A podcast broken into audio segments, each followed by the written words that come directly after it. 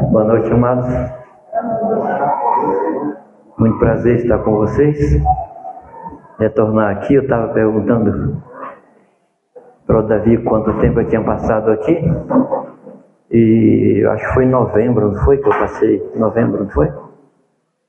Então, mas para estar com vocês foi antes disso, né? Para estar com a congregação.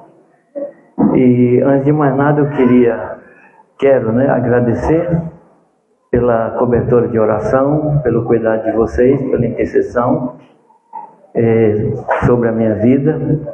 E Deus sabe que eu dependo da oração dos santos. Então quero agradecer muito, porque vocês me acompanharam no momento de muita dor, no momento de muito sofrimento, vocês estavam comigo.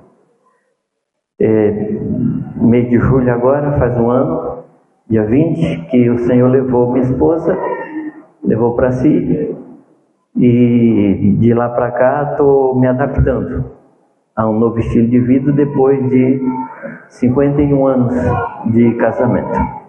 Então vocês fazem um cálculo como é que é a coisa, né? Mas eu queria só dar um testemunho a vocês de algumas coisas que Deus tem feito nesse tempo. É, no dia 20 de julho do ano passado, eu estava em Florianópolis, estava indo ali para o funeral do meu consogro, o, o, o sogro da minha filha, minha filha que mora na Inglaterra. E ao vir para o aeroporto, Irani telefona para mim e pede para eu ligar para ela. A gente tinha uma rotina. Quando eu chegava na sala de embarque, pegava o telefone e dava um relatório de como tinha sido a viagem. E ela me contava o que tinha ocorrido nos dias quando eu estava ausente. Eu liguei para casa, assim, segundo a nossa religião, né? Eu liguei para casa, ela não atendeu, liguei de novo, na terceira vez, o meu menino atendeu, e ele me falou que encontrou a mãe caída no quarto e não reagia. Então pedi para ele ligar, foi o primeiro número que me veio, ligar para o 190, e depois que eu lembrei que o 90 era polícia, né, mas tanto faz. E ao invés dele ligar, ele foi na vizinha e a vizinha veio e já falou para ele que ela estava já sem pulso. E aí veio o SAMU, o SAMU chamou a polícia, era um caso de falecimento. E aí meu filho, além do trauma de encontrar a mãe morta, a polícia levou ele para um quarto e lá revirou o quarto dele procurando droga, suspeitando que ele tinha matado a mãe. Então a crise, o trauma que ele passou foi muito profundo. Eu cheguei em casa, era depois da meia-noite, né, porque eu disse em Foz do Iguaçu, e de lá a gente voltou para Cascavel e ali encontrei esse quadro. O meu filho só não foi para a cadeia porque Deus providenciou alguma coisa no mês de janeiro. No mês de janeiro. A gente estava na garagem e um médico que morava ou mora dois pisos acima de onde a gente morava, a gente encontrou com ele ali na garagem, ele chegou para mim e falou, pastor, ora pelo meu filho ele está envolvido com, com, com bebida e está muito difícil.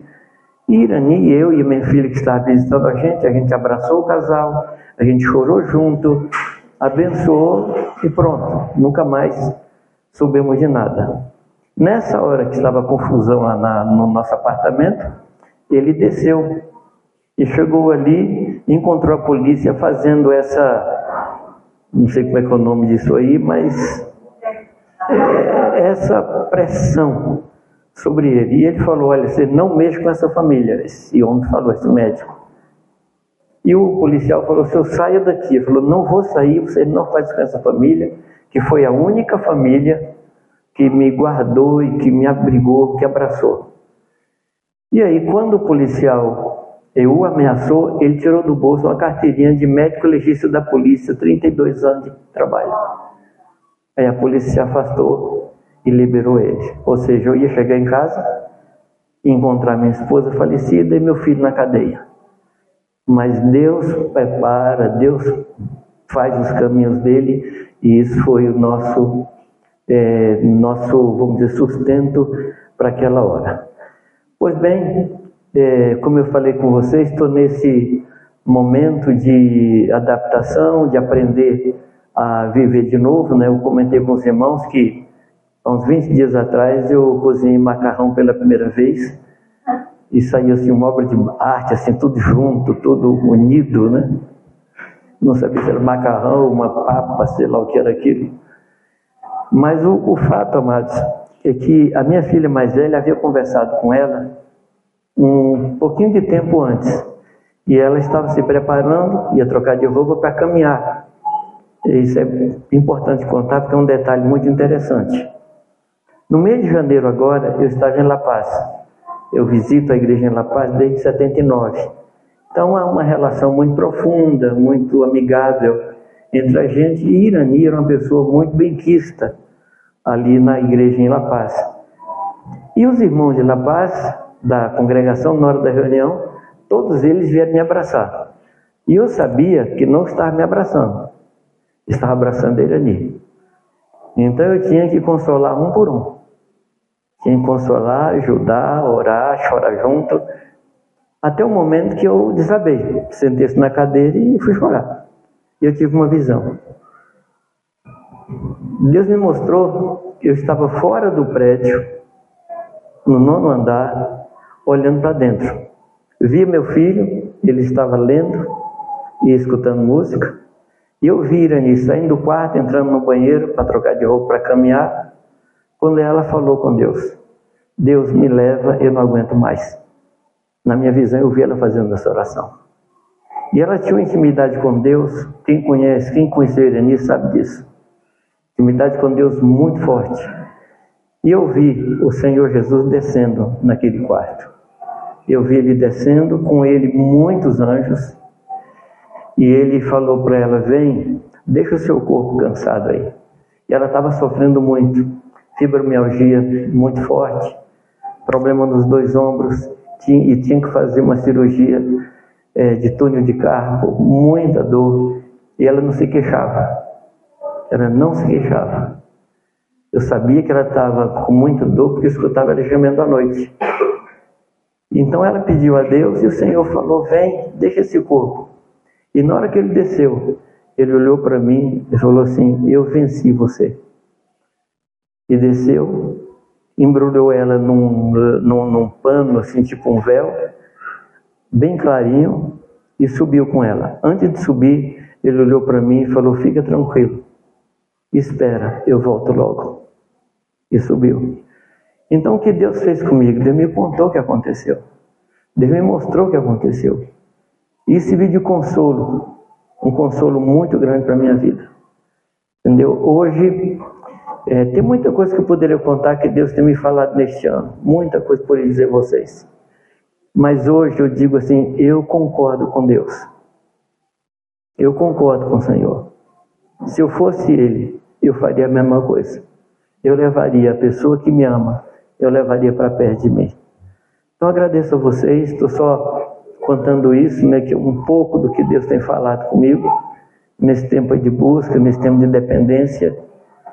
E no primeiro momento eu quis me afastar. E eu tinha um lugar para ir. A minha cunhada tem um sítio no sul de Minas muito bonito, tem uma casa vazia, montadinha. E ela falou: Jamei, vem para cá, fica aqui, eu cuido de você. E minha tendência era ir. Mas quando eu pensei estar ali, isolado, sem a igreja, eu falei: eu vou morrer. Eu vou morrer. Eu não posso ficar longe da igreja. Eu não posso ficar longe dos meus irmãos. E eu estou aqui, amados, não é por causa de vocês. Eu estou aqui por minha causa. Eu preciso de vocês. Eu sou sustentado pela igreja. Amém. E quando Deus falou para mim, eu venci você, Ele tem repetido isso várias vezes. Várias situações que eu tentei caminhar, tentei fazer, e Deus impede, e eu falo mais uma vez: o Senhor me venceu. E a melhor coisa é a gente perder para Deus. Não há nada melhor do que Deus nos vencer. Não há nada pior do que a gente vencer a Deus. Deus tem te vencido? Tem coisa que você está lutando aí faz tempo? Será que não está na hora de você se render?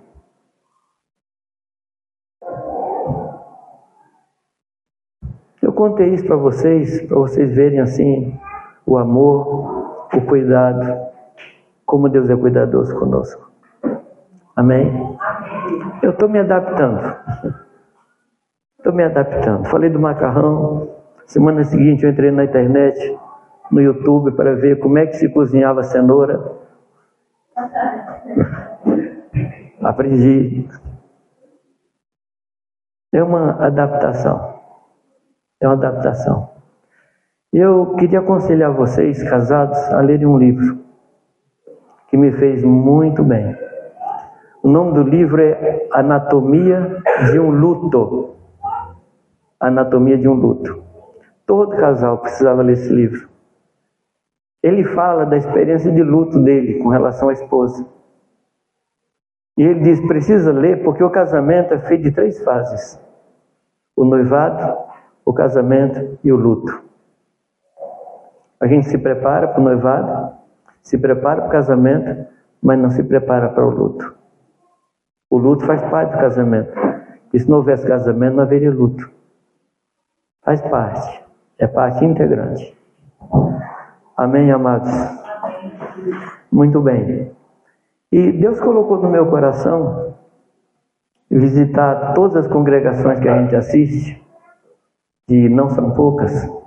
Eu estive nesse mês passado, eu estive é, em Vitória, Cascavel, mais Belo Horizonte, Camaçari, hã? Dores em Sergipe, Rio Real na Bahia. Estou correndo às igrejas para falar o que quero falar aqui. Nós precisamos nos preparar. Nós precisamos estar prontos para esse tempo que virá e já chegou. Nós estamos num tempo de profunda dificuldade.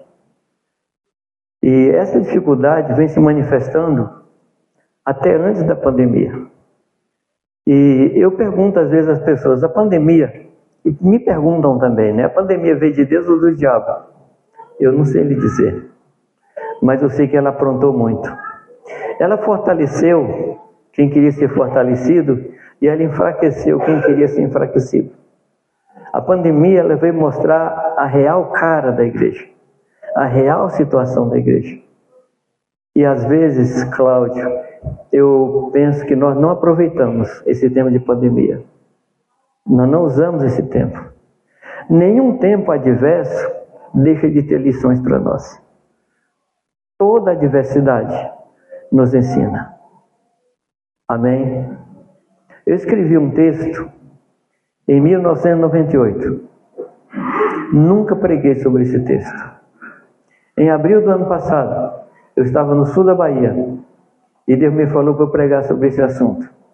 E o assunto era o sofrimento, o sofrimento na vida do cristão. E depois eu vim a saber que Deus estava me preparando para o que ia passar.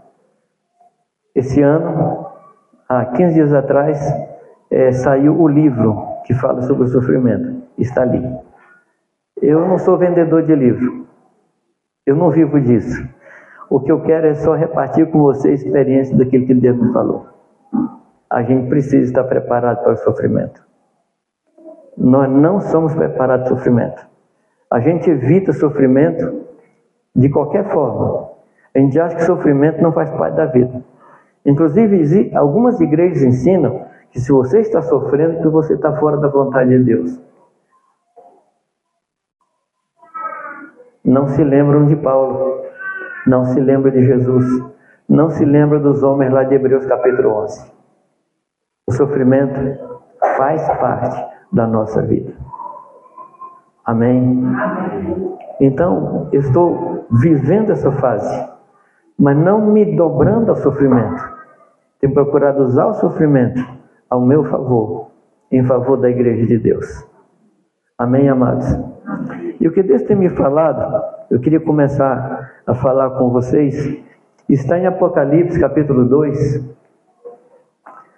a partir do versículo 2. Apocalipse 2. Apocalipse é fácil de encontrar, né? Porque é o último livro, né? E eu queria que você abrisse também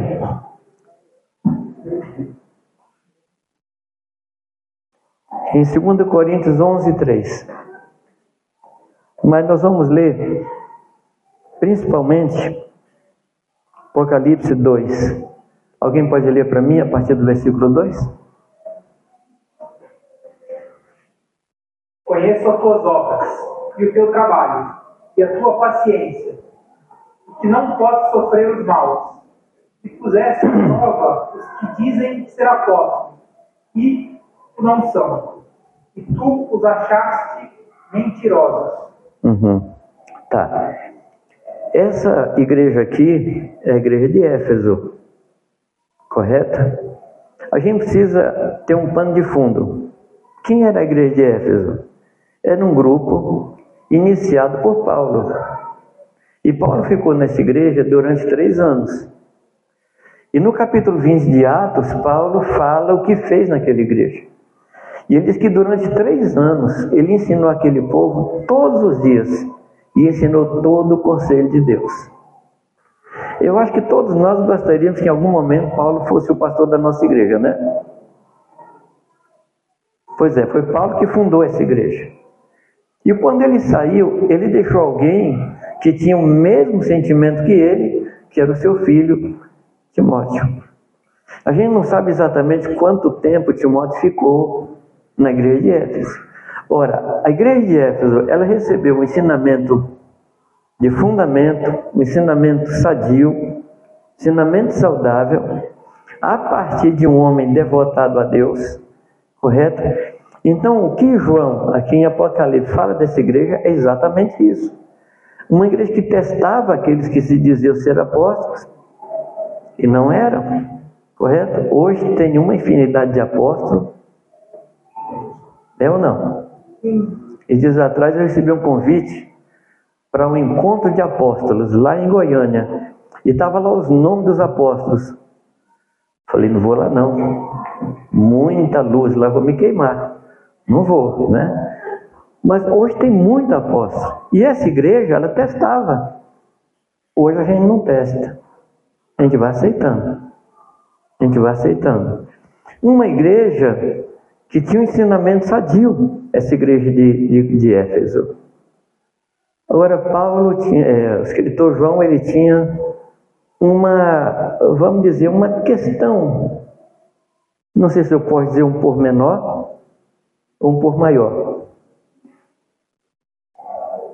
Eu tenho contra ti o quê?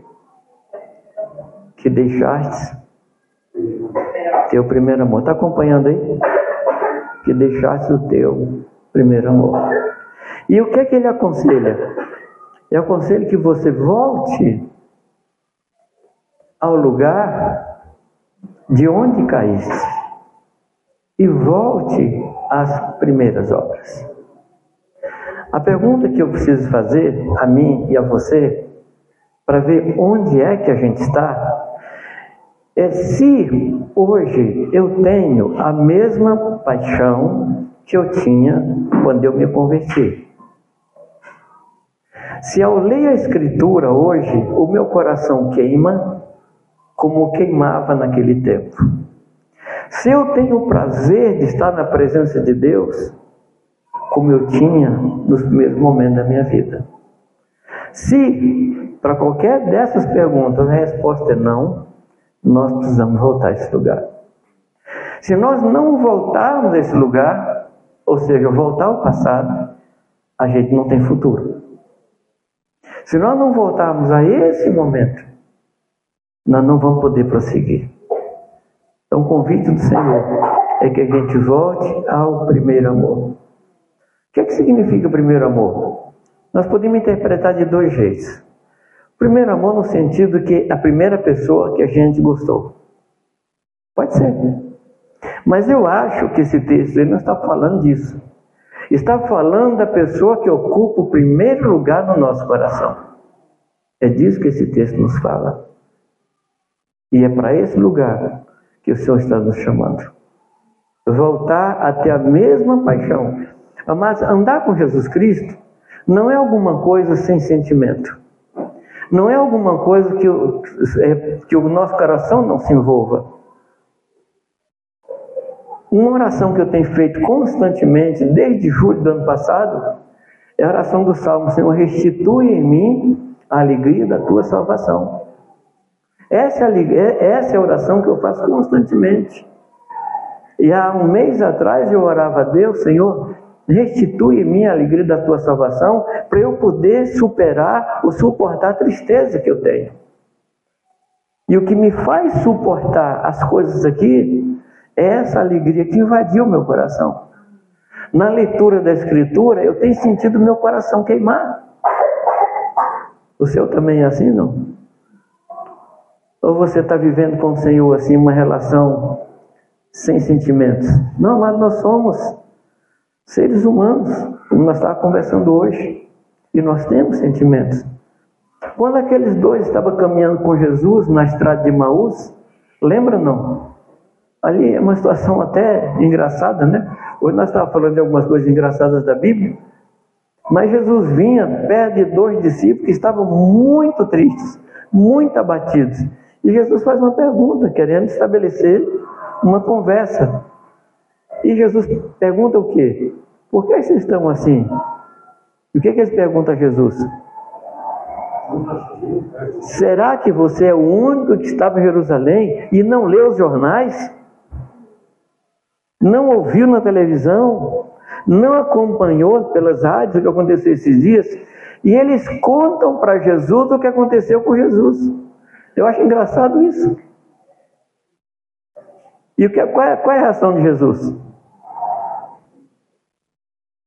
Você lembra não? Gente, eu tenho que ensinar para vocês um chá para ajudar a memória. Eu tenho um chá assim que funciona perfeitamente. Vocês querem aprender? Não.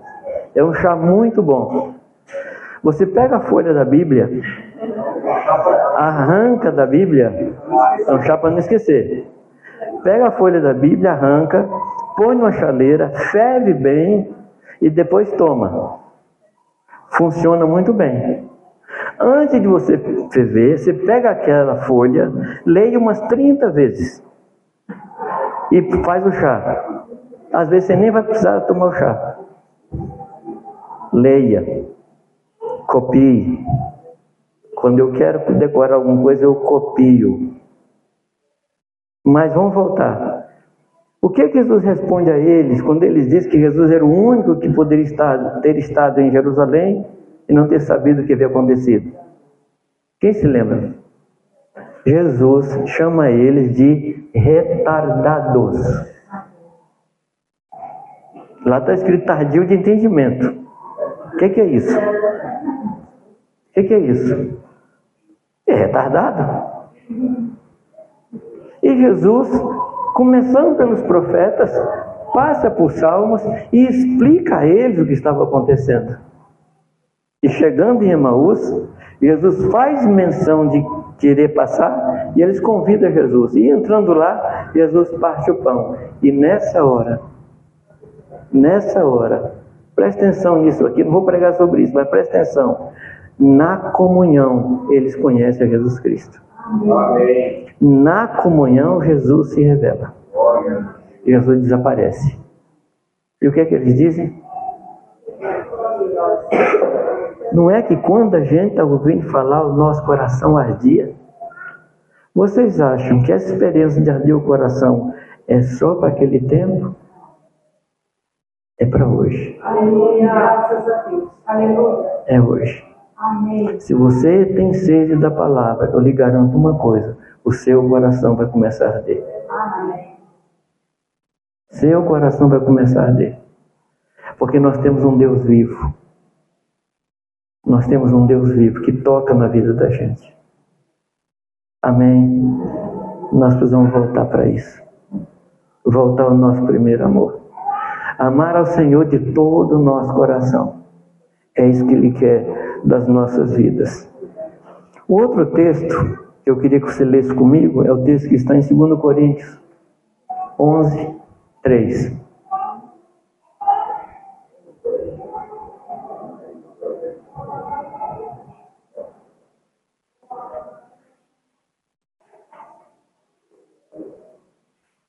Quem vai ler? O pessoal de trás também pode ler, tá? Não é só o pessoal que está na frente, não. Tá bom? Fica livre para ler. É que às vezes você pensa que só quem senta na frente vai ler. Não, não. Quem vai ler? O que receio quer evitar é que, assim como a serpente enganou Eva com astúcia, a mente de vocês seja corrompida e se desvie da sua sincera e pura devoção a mim. Isso. Eu queria outra versão também. Mas temo que, assim como a serpente enganou Eva com a sua astúcia, assim também sejam de alguma sorte corrompidos os vossos sentidos e se apartem da simplicidade que há em Cristo. Tem outra versão ainda que fala simplicidade e pureza. Bom, o primeiro texto que a gente leu, de Apocalipse, fala de um desvio, fala de uma perda, fala de um lugar para onde nós devemos voltar. E esse texto aqui, ele tem o mesmo sentido, de voltar alguma coisa que Deus tem para nós. Agora, o texto aí, ele toma como referência a pessoa de Eva. Você reparou, não? O que que ele diz? Eu estou receoso, eu tenho temor de que assim como a serpente enganou a Eva, a mente de vocês seja corrompida. O que é corrupção? Você pode tomar essa palavra e você pode comparar com um fenômeno que acontece com a peça de ferro. Você pega uma peça de ferro e põe no relento, o que, é que vai acontecer com ela? Ela fica amarela amanhã e esse amarelão vai ficando mais escuro, até que ela vire pó. O nome disso é corrupção.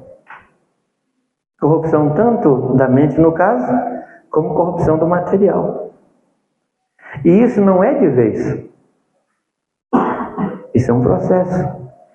E amados, nenhum desvio, nenhum amor a Deus que no começo foi profundo, ele termina de vez.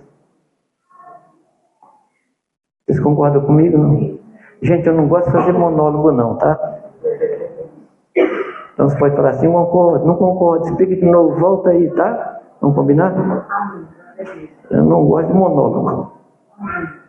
Então, vou repetir: essa corrupção, tanto da mente de Eva, como a oxidação no pedaço de ferro, não é de vez. São pequenas coisas que vão acontecendo na vida da gente, pequenas concessões eu sei que deveria ler a Bíblia, mas sabe o que acontece? Hoje não deu tempo. Eu li de um violinista, violinista que dizia assim: se eu não ensaiar um dia, só eu vou saber. Se eu não ensaiar dois dias, minha mulher sabe. Se eu não ensaiar três dias, a plateia sabe. Na medida que você se afasta da palavra, você vai se esfriando, meu caro. Na medida que você não lê a palavra, na medida que você não busca Deus, seu coração vai se tornando cada vez mais frio. E quem entende de física aí sabe que para um corpo se esfriar, não precisa fazer nada. Um pedaço de ferro quente para esfriar,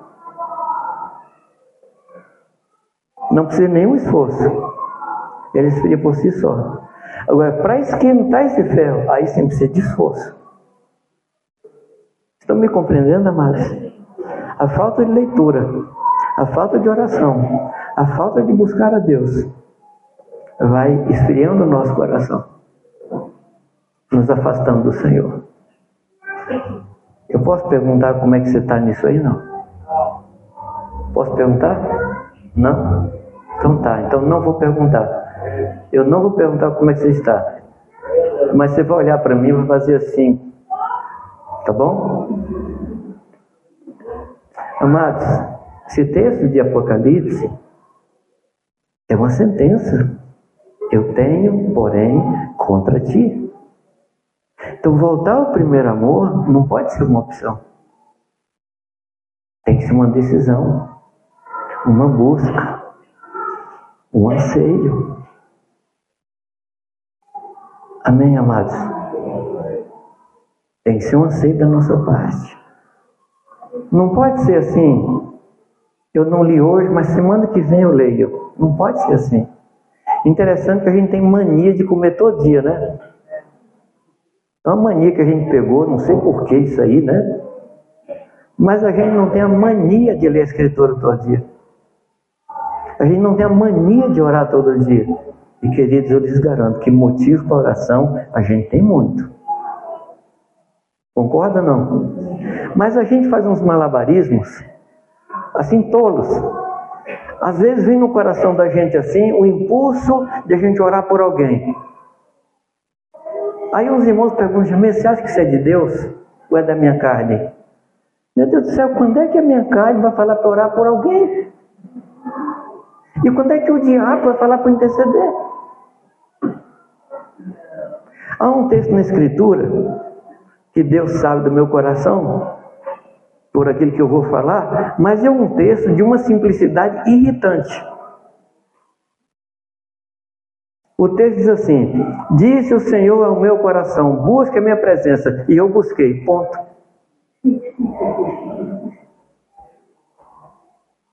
Você percebeu no seu coração um desejo de ler a Bíblia? Meu amado, para e vai ler. No começo da minha vida, graças a Deus, eu tinha um pastor que era meio fora da caixinha, para dizer outra coisa. Uma semana de convertido, ele pegava a gente levava para a favela e mandava a gente pregar lá, manda você pregar desse jeito. E uma favela perigosíssima em Belo Horizonte. Depois eu encontrei com outro que era pior do que aquele. E me levou, já me jogou no ministério, assim, deu um chute para mim, não deixou esquentar o ninho. Se vira. Ou bate a asa ou cai. Graças a Deus por essas pessoas que me empurraram para frente. E tinha um irmão, que aquele abusei dele. A gente saía da reunião, e eu com sede de aprender, uma sede enorme de aprender. Ele morava perto da minha casa, a gente vinha a pé, e eu perguntando, perguntando, perguntando, ele respondendo. A gente sentava no moretinho da frente da minha casa e o sol nascia. Ele falava, eu realmente preciso trabalhar, é verdade. A gente continua à noite. Noites e noites, assim. Eu com uma sede de Deus tremenda, graças a Deus. Você tem sede do Senhor? Será, amado, que nós não deveríamos pedir, Senhor, restaure em mim a sede de te buscar. Restaure em mim, Senhor Deus, a sede da tua palavra. Amém, amados. A corrupção não vem de vez. Estava meditando nesse texto que fala da corrupção da mente de Eva. E eu não sei se você já parou nesse texto para examinar. Porque diz o texto que a serpente chamou a atenção de Eva e puxou a conversa com ela. Amados, a gente lê esse texto sem analisar um pouquinho mais profundamente. Mas só quero lembrar vocês que naquele tempo os animais não falavam. Então você passa numa esquina, uma serpente chama atenção para você para conversar com você. Você no mínimo assusta. No mínimo você acha uma coisa estranha.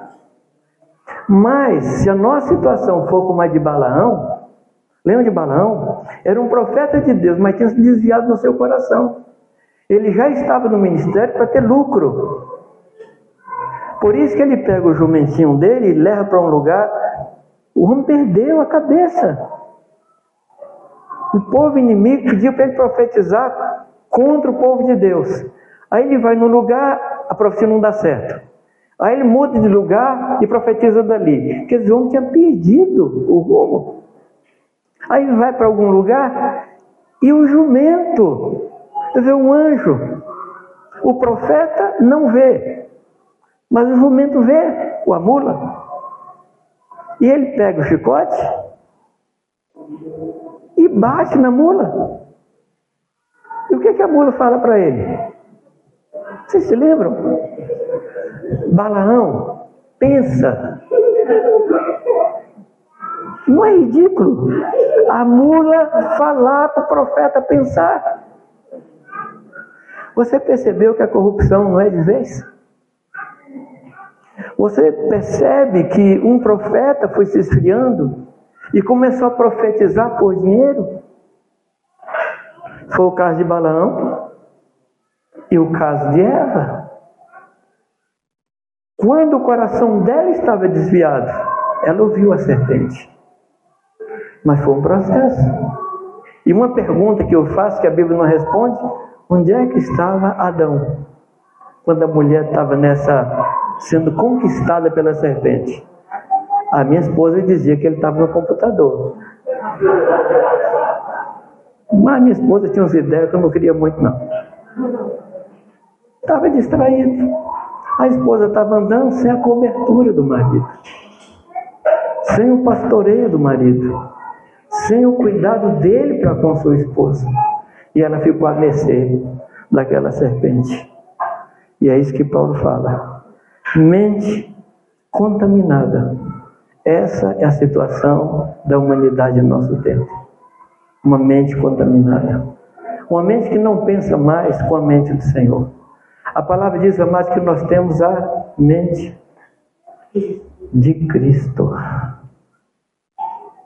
Ter a mente de Cristo não significa anular nossa mente. Eu tenho falado para os irmãos que Deus nos deu um dom chamado cérebro que tem que ser usado. É um dom, pode usar, viu? Que isso é muito bom usar esse dom que Deus deu. Usa o cérebro e pensa. Então, quando a mula fala para Balaão, o que, que ela está falando? Usa o teu cérebro, homem. Usa o teu cérebro. Eva, usa, usa o teu cérebro. Não é normal conversar com serpente. Não é normal ter esse tipo de vida. Há um tipo de vida que Deus tem para nós que é muito mais elevado, muito mais profundo, muito mais glorioso e gratificante do que o estilo de vida que muitos de nós estamos levando. Os irmãos concordam ou não? O que é ter a mente de Cristo?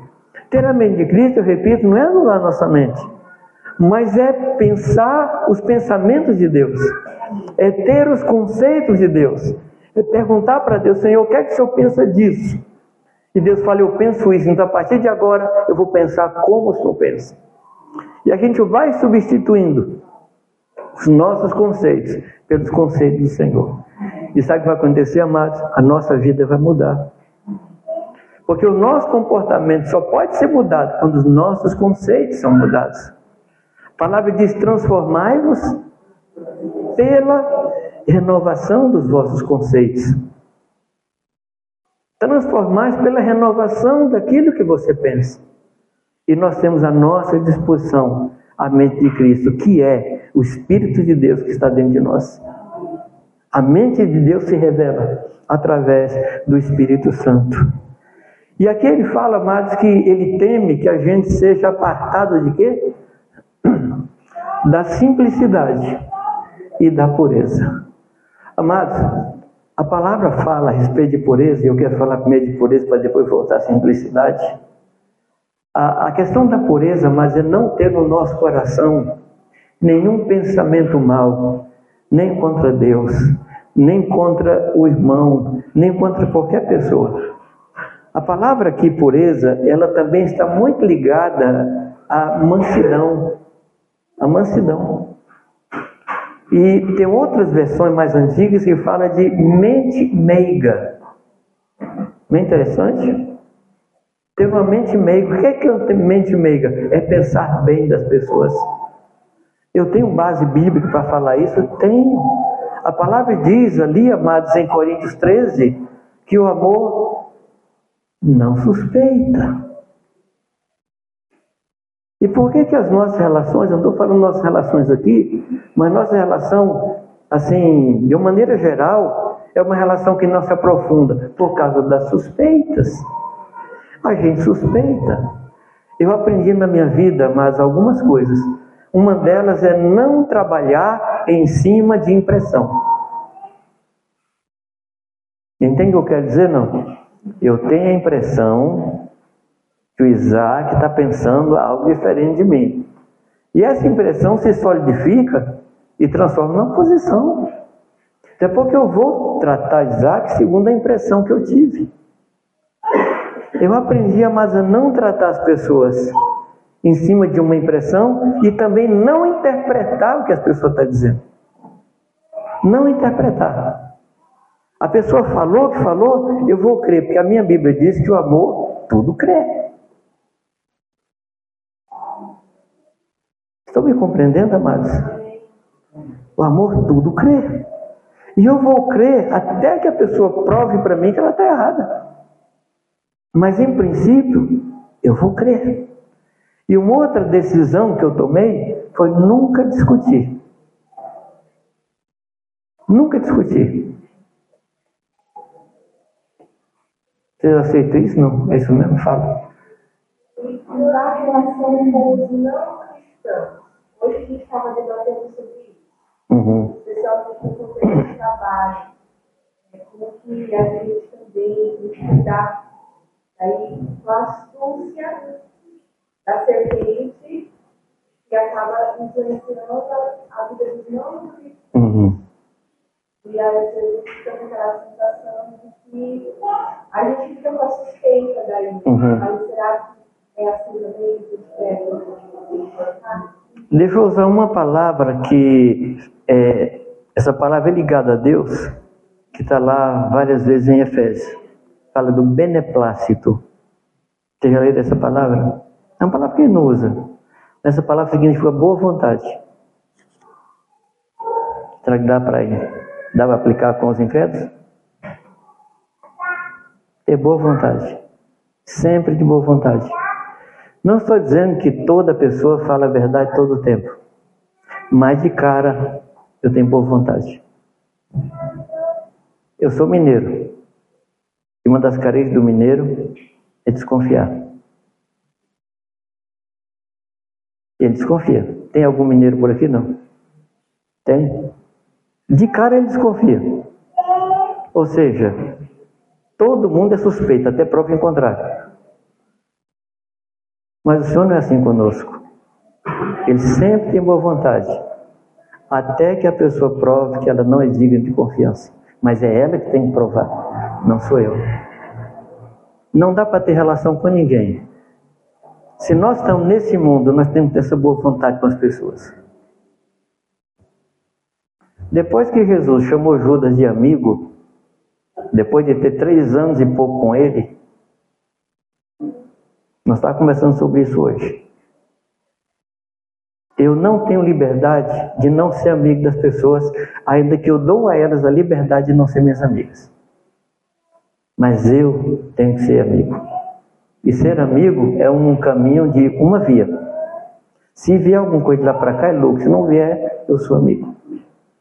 O padrão de Jesus Cristo é esse: ter boa vontade, ter a mente meiga, não pensar mal, tudo crer, até que a pessoa prove para mim que ela não é digna de confiança. É uma questão de você confiar na intenção da pessoa. Eu sei que a intenção dela é boa, ainda que ela agiu errado. Agora, ela vai provar para mim se ela estava bem intencionada ou não. E eu fazendo isso, eu vou ter uma vida tranquila. Porque quem suspeita muito, a vida dele é um sobressalto a cada dia. Correto? Isso aqui tem limite, tá? Isso tem limite. E Deus vai nos ensinar esse limite. Ter uma mente meiga para com as pessoas. E eu estava falando com vocês, nunca discutir. Por nenhum motivo. Você já discutiu com alguém que você ganhou? Como é que você se sentiu depois? Você se sentiu alegre, vitorioso? Ou ficou com um gosto amargo na boca porque você ganhou?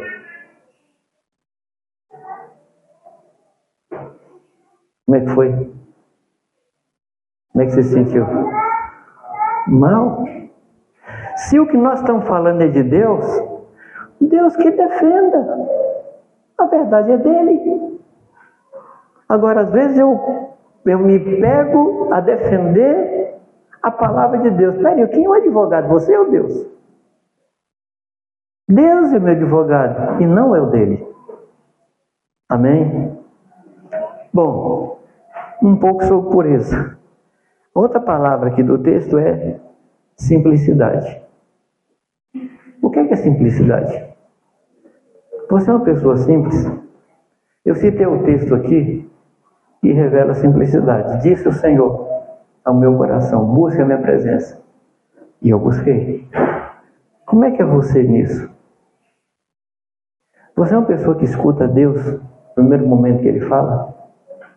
Um dos problemas nossos é que a gente acha que Deus faz com a gente o que a gente faz com os filhos. Porque com os filhos a gente fala assim, vou contar até três. Você já viu isso em algum lugar? Você já viu em algum momento na escritura Deus falar, vou contar até três para você parar de adulterar? Você já viu não?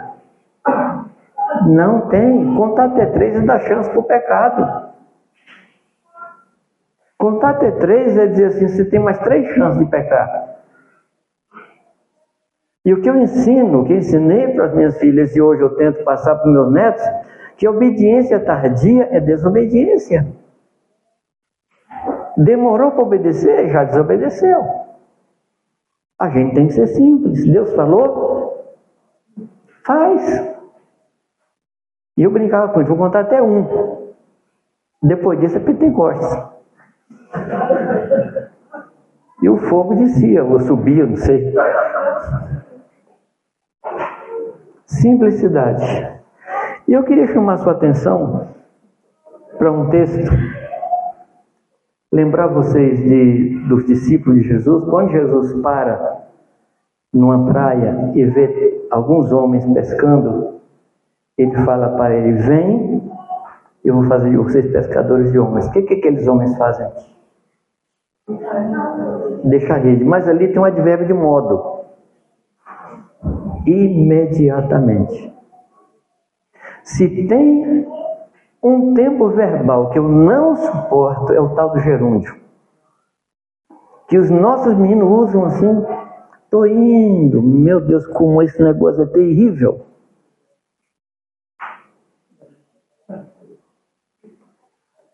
Dias atrás eu marquei um encontro com um irmão e ele atrasou. E eu falei, como é que você está? Onde é que você está? Ele falou, estou indo. Eu falei, não, não. Fala para mim onde você está, que eu vou saber se você vai demorar ou não. Onde é que você está agora? O cara estava saindo de casa. Estou indo. Que verbo terrível, não? Você acha que se Deus. Parece coisa engraçada, mas serve de parâmetro. Você acha que quando Daniel começa a orar a Deus para entender o que Deus queria falar, Deus manda Miguel levar a resposta de Daniel, que estava numa prisão terrível. O Miguel falava assim: Deus, eu estou indo. E passa uma hora, e duas horas, e um milênio, dois milênios. Você acha que é assim, não? E na nossa oração do Pai Nosso, qual é a nossa oração? Que seja feita a tua vontade aqui na terra, como ele é feito no céu. E como é que ele é feito no céu? Imediatamente. Mas a gente foi se corrompendo. A gente perdeu a simplicidade. A gente perdeu, amados, esse primeiro amor de obedecer ao Senhor quando Ele fala. Que Deus nos ajude a obedecer o Senhor imediatamente, porque é assim que é no céu. Se quer trazer o céu para a terra, comece a obedecer ao Senhor na hora que Ele fala. Agora, tem uns irmãos que toma a figura de Gideão. Lembra Gideão? O que foi que Gideão fez? Deus mandou ele derrubar o poste lá do pai. O que foi que ele fez? Quem se lembra? Hã? Pois é, mas antes de ir, foi o que ele fez? Ele pegou um velo de lã, um novelo, e pôs lá fora. Se chover aqui, é sinal que é de Deus. Se chover aqui, não é. Fez uma vez e fez duas vezes. Você acha que Gideão pode ser exemplo para nós? Eu vejo os irmãos tomar o exemplo de Gideão. Falo, meu Deus do céu, que, que coisa louca. Gideão não pode ser exemplo de obediência para nós, que ele desobedeceu. Quando Deus fala, vai, o que eles tinham que fazer? Eu vou. Mas ele começou a discutir com Deus. Eu sou o menor da minha família, minha família é menor. É igual criança que quer protelar a hora. A minha filha do meio é advogada, mas ela é advogada desde pequenininha. É? Tá, depois a gente vai conversar sobre isso aí, se... Mas eu chegava para ela e levava para o quarto para disciplinar. Ela falava assim, pai, vamos conversar? Eu falei, vamos. Então, deixa eu explicar. E contava o caso mais longo que ela podia. E me explicava, uma argumentação muito boa. Aí terminava, você entendeu, pai? Eu entendi. E agora? Agora você vai apanhar. Mas eu expliquei, e eu entendi. Mas não tem nada a ver. Você não vai apanhar porque eu não entendi. Você vai apanhar porque você desobedeceu. Eu posso entender. E para pegar ela, gente, ela se encostava assim na parede, daqui até lá assim, com o traseiro encostado na parede. Hoje uma excelente advogada. Eu não sei se foi a criação. Mente meiga, mente simples, vida simples. O problema nosso, amado, é que nós estamos sofisticando a nossa vida. Sofisticação não tem, não, não fala de luxo, mas fala de complicações que a gente põe na vida. Eu quero ler um texto com vocês que está em Hebreus, capítulo 8. Quero chamar sua atenção de uma expressão dentro desse texto. Hebreus 11. Pela fé quando chamado, qual é o verbo aí? O versículo 8.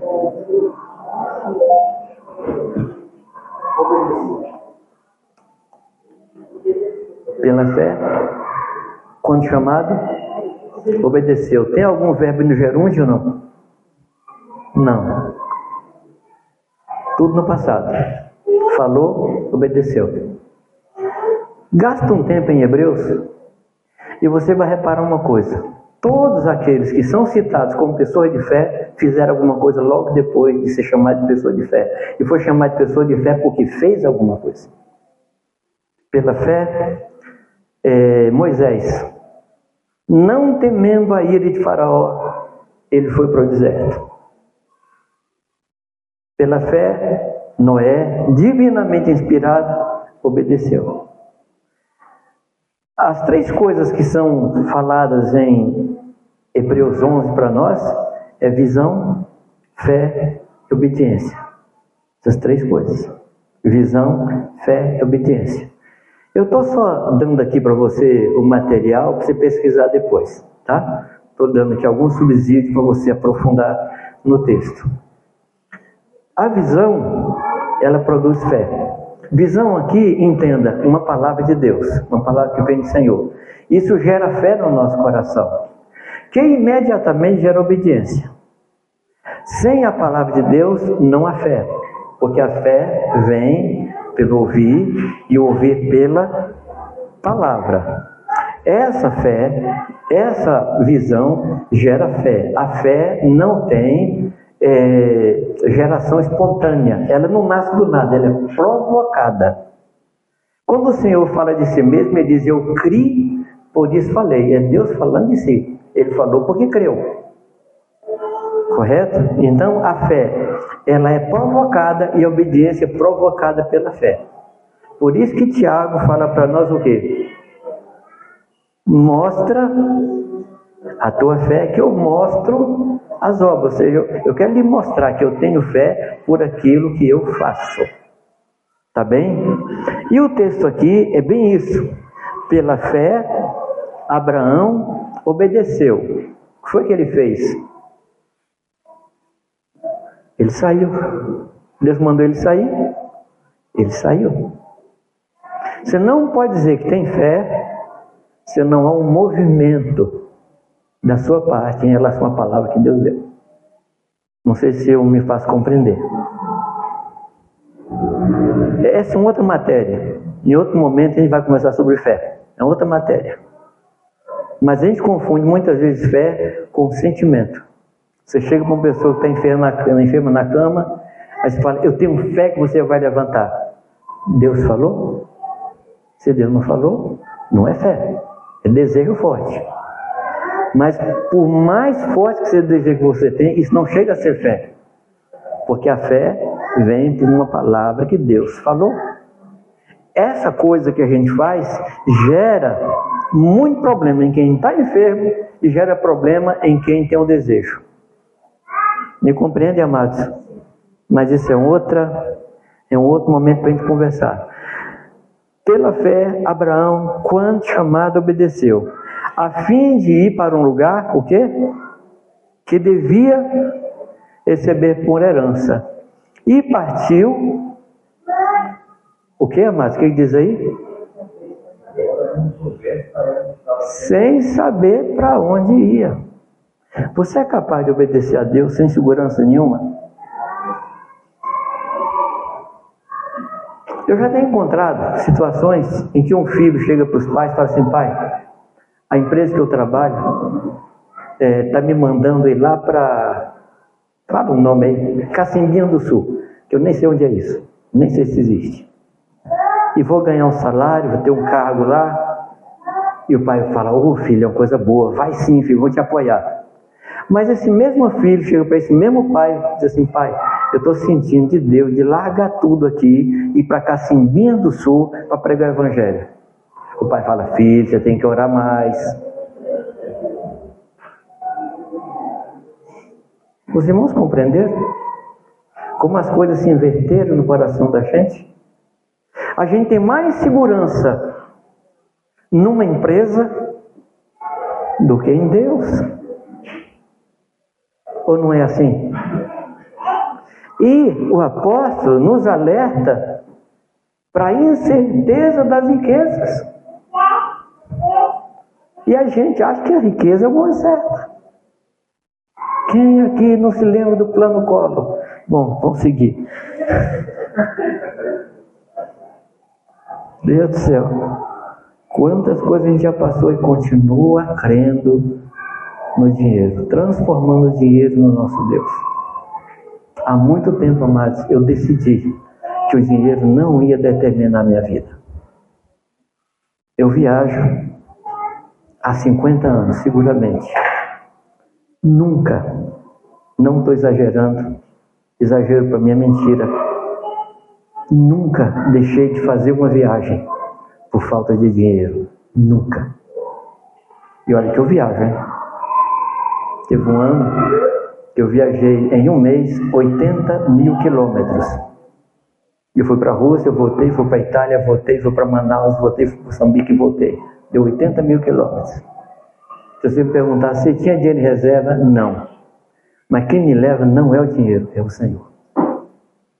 Quando eu entendo que tenho que fazer uma viagem por orientação do Senhor, o máximo que eu, falo é arrumar, que eu faço é arrumar a mala. Porque quem paga a minha passagem é Ele.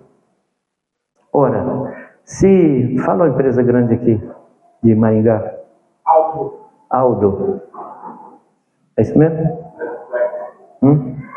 Eletroflex Mangueiras. Tá. Se a Eletroflex chegar para você e falar assim, eu quero que você vá onde? Agora, nos Estados Unidos, lá fazer uma reunião. Você para para perguntar se a empresa vai pagar passagem ou se vai arrumar bala? Agora eu pergunto a você, quem é dono da Eletroflex? O dinheiro não pode ser o dono da nossa vida, nem a falta dele. Mamon não controla a minha vida, nem a sua. E pode controlar pela presença ou pela ausência. Que Deus nos livre disso. Deus falou, vamos fazer. Ah, é, eu comentei com eles que o dinheiro ele é um ótimo servo e um péssimo patrão. Guarde isso aí, tá?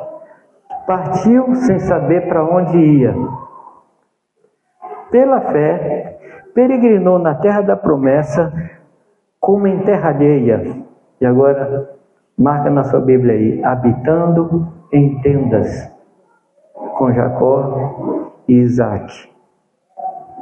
Herdeiros com ele da mesma promessa. E por que, mais que ele, que ele habitava em tendas? Porque aguardava a cidade que tem fundamentos, da qual Deus é o arquiteto e edificador. A minha pergunta para você hoje é essa: você habita em casas ou habita em tendas? Não responda agora não. Deixa eu te contar uma história. Durante um tempo, eu ajudei uma congregação em Campinas, que era uma congregação de ciganos. Você precisa ver cada coisa que acontecia lá. É assim, muito diferente. Um, uma dupla, um, dois, dois irmãos saíram da Espanha e vieram evangelizar em Campinas. Campinas, Uberlândia e Goiânia é onde fica a maior concentração de ciganos do Brasil. Aí ele veio, ficou um mês em Campinas e em um mês ele ordenou o pastor. Assim, pipoca de micro-ondas. Assim, chegou lá, pôs a mão, agora você é pastor. Eu ficou perdido, mas perdidozinho. Aí falaram com ele de mim, ele foi na minha casa.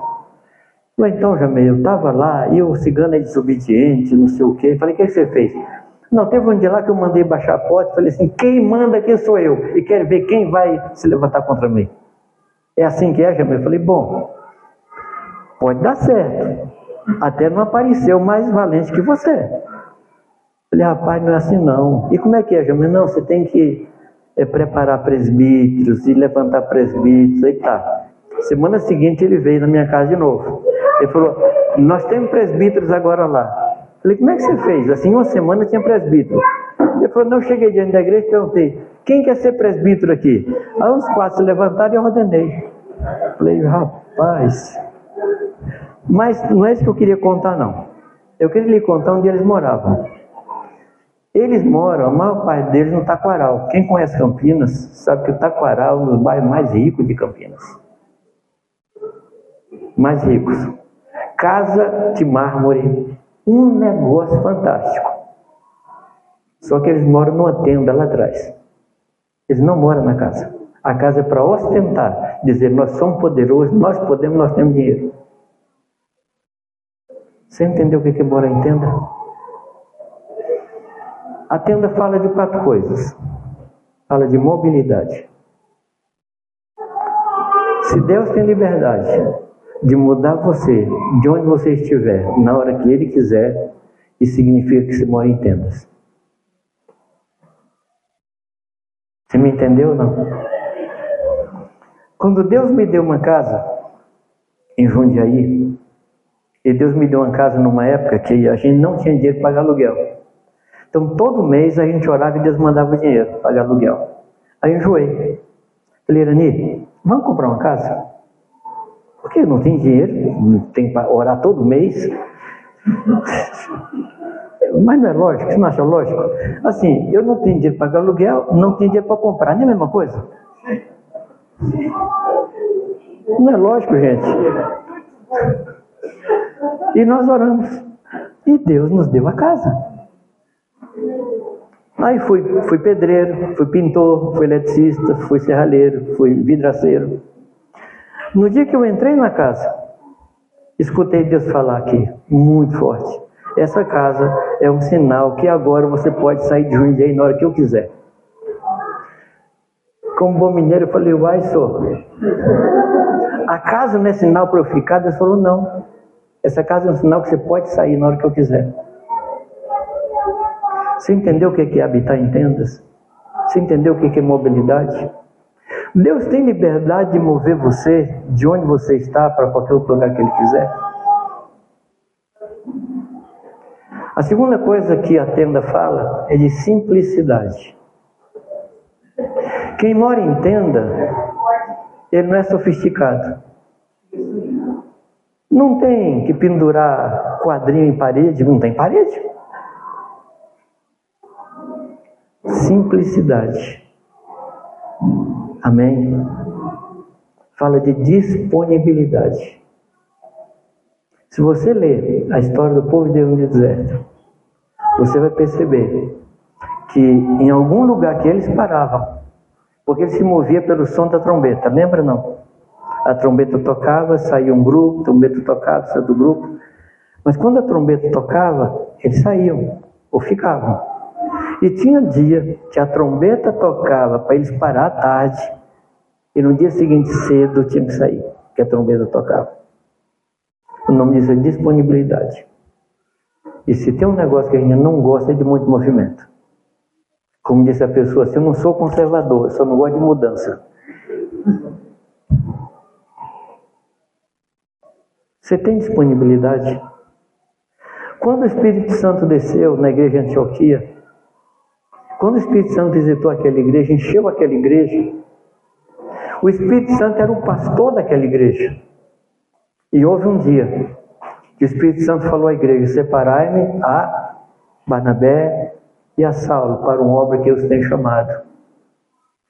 Amados, se nós formos cheios do Espírito Santo, é isso que a gente quer? Não. É isso que a gente quer mesmo? Você percebe o risco que a gente corre? Você percebe o risco que a gente corre? De Deus arrancar a gente do lugar que a gente está para onde Ele quer? Agora, disponibilidade é diferente de disposição. Se eu perguntar aqui, quem está disposto a ir comigo?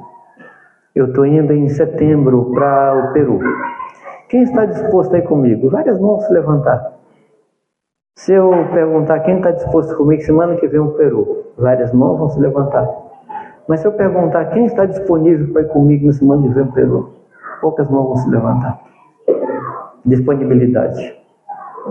Disponibilidade fala de estar à disposição de Deus para o que Ele quiser, na hora que Ele quiser.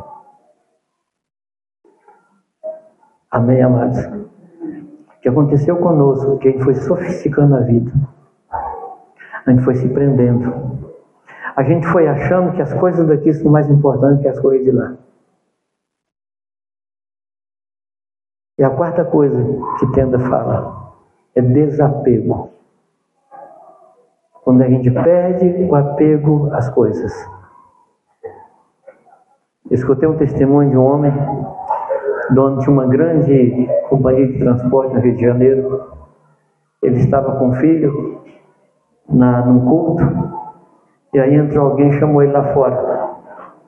Ele catou o filho, ele estava com o filho na reunião, saiu os dois, até chegar na rua onde estava a empresa dele. E a empresa dele estava tomada pelo fogo, muitos caminhões sendo queimados. E ele começou a chorar e dizia: Deus, muito obrigado, muito obrigado que o Senhor me libertou. Estava comentando hoje quando Sedraque, Mesaque e Abdenego são jogados na fornalha. Você se lembra o que é queimado na fornalha? As cordas.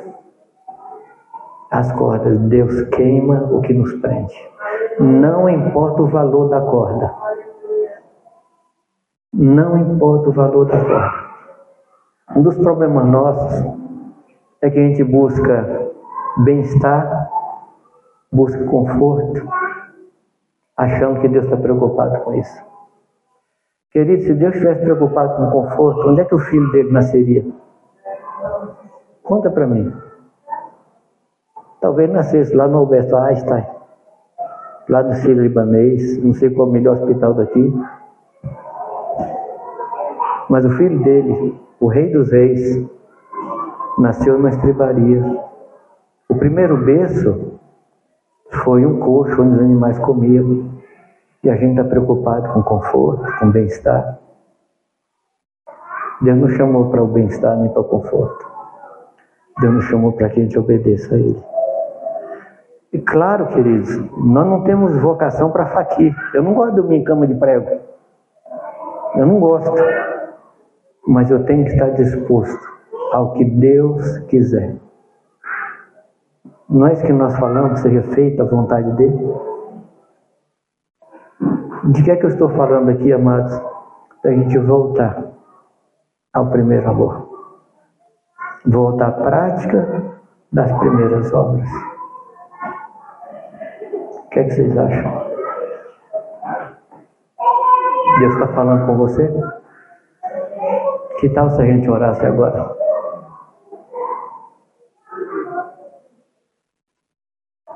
Essa é uma decisão pessoal.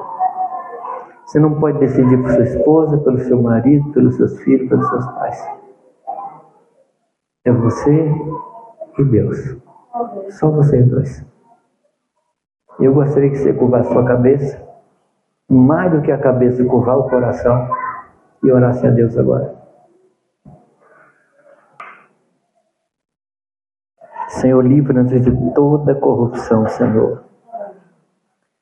Livra-nos de todo desvio, Senhor. Desvio de coração, desvio de vontade, desvio de propósito. Deus nos faça retornar, Senhor Deus, ao lugar de onde caímos. Restaure em nós, Pai, a alegria da salvação. Senhor, é disso que nós precisamos, Pai. Nós não precisamos de mais nada, Senhor. Só o Senhor nos basta, Pai. Só o Senhor nos basta. Aqui estamos, Senhor, diante de Ti, clamando por Tua misericórdia, Senhor. Clamando, Pai, por uma ação Tua, do Teu Espírito em nosso coração. Perdoa-nos, Pai por muitas coisas que nós fomos agregando à nossa vida, Senhor, e que foram dificultando a nossa vida, Pai. Deus, nós somos teus. As coisas que estão em nossas mãos, Pai, são tuas. Nós não temos nada, Pai. Todas as coisas foram criadas por meio de Ti, Senhor, para Ti, Senhor Deus. Sem Ti, Senhor Deus, nada que foi feito se fez.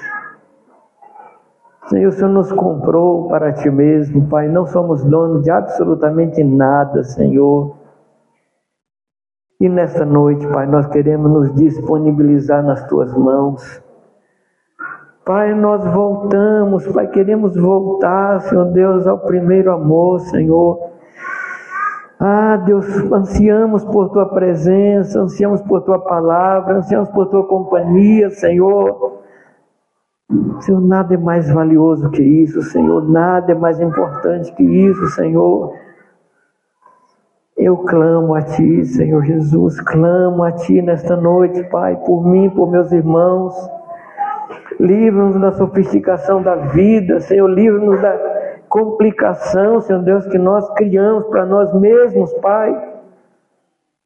Senhor, queremos ser obedientes, Pai, ao Teu clamor, queremos ser obedientes, Pai, ao teu suspiro, Senhor. Deus, em nome de Jesus, Pai, perdoa-nos, Pai, perdoa-nos, Senhor.